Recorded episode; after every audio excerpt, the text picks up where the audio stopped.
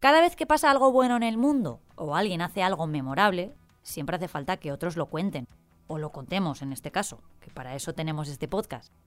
Así conseguimos dos cosas, enterarnos de los avances que se van consiguiendo y ponerle nombre a las personas que lo han hecho posible.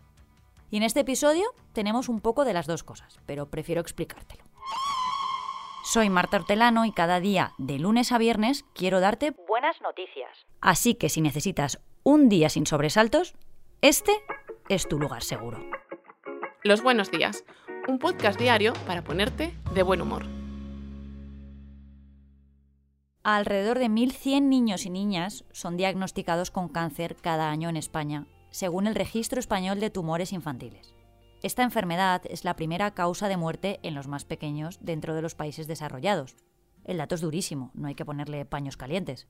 Pero la ciencia está dando grandes pasos que nos dan motivos para tener esperanza. Y es que la supervivencia en cáncer infantil ahora llega al 82%, lo que demuestra un gran avance en los últimos años. Por ponerlo en contexto, en 1980 las posibilidades de sobrevivir en esta franja de edad no llegaban al 40%, pero los nuevos tratamientos y el avance de la medicina le están poniendo muy difícil las cosas a esta enfermedad.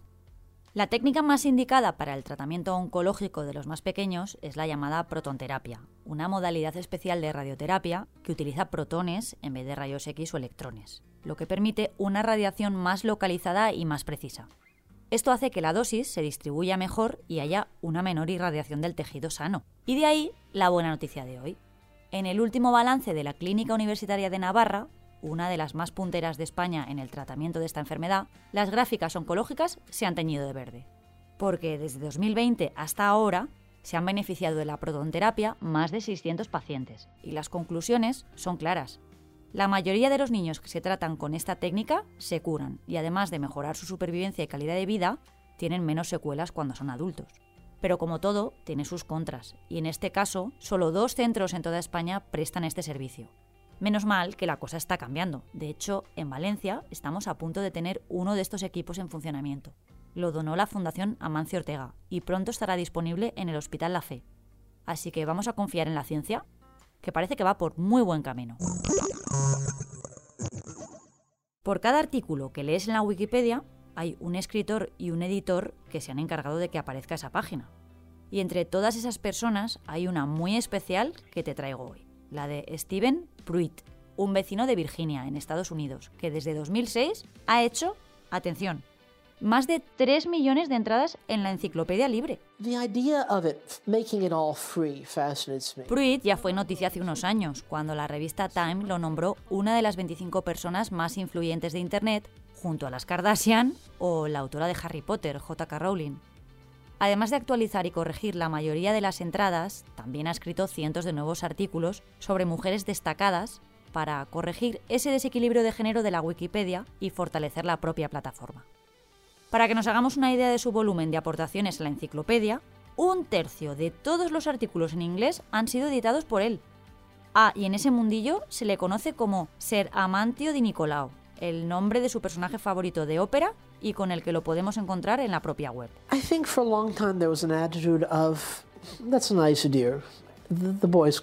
Pero lo mejor es que editar la Wikipedia no es su trabajo principal, ni cobra un euro por hacerlo. Nuestra persona extraordinaria de hoy es técnico de la Oficina de Aduanas de Estados Unidos y rellena la enciclopedia de noche, en su tiempo libre. Cada tercera semana de mayo se reivindica a nivel mundial el parto respetado. Y en esa semana estamos. Se celebra con la finalidad de velar por los derechos de las mujeres gestantes desde el embarazo, el parto y posparto, para respetar sus necesidades. La iniciativa para crear esta efeméride surgió en el año 2004 por parte de la Asociación Francesa por el Parto Respetado y fue respaldada por UNICEF. ¿Y en qué consiste? Pues es un derecho que debe reconocer la autonomía de las mujeres para tomar sus decisiones en la etapa de embarazo, nacimiento y cuidados postnatales de sus hijos. Parece algo evidente, la verdad, pero si se reivindica, será porque todavía no debe estar garantizado en todas partes. Así que toda piedra hace pared. Nos sumamos desde aquí. Os dejo, que voy a hacerle una entrada a este podcast en la Wikipedia. Mañana, más. Muchas gracias por escucharnos Y gracias a ti, Marta. ¡Ay, la ilusión! Recuerda que si te ocurre algo bueno y quieres contárnoslo, puedes escribir a losbuenosdías@lasprovincias.es. Este podcast ha sido escrito por Marta Hortelano. La edición es de Amalia Yusta y Paco Sánchez. El diseño sonoro es de Rodrigo Ortiz de Zarate y la producción de Miquel Abastida y Tamara Villena.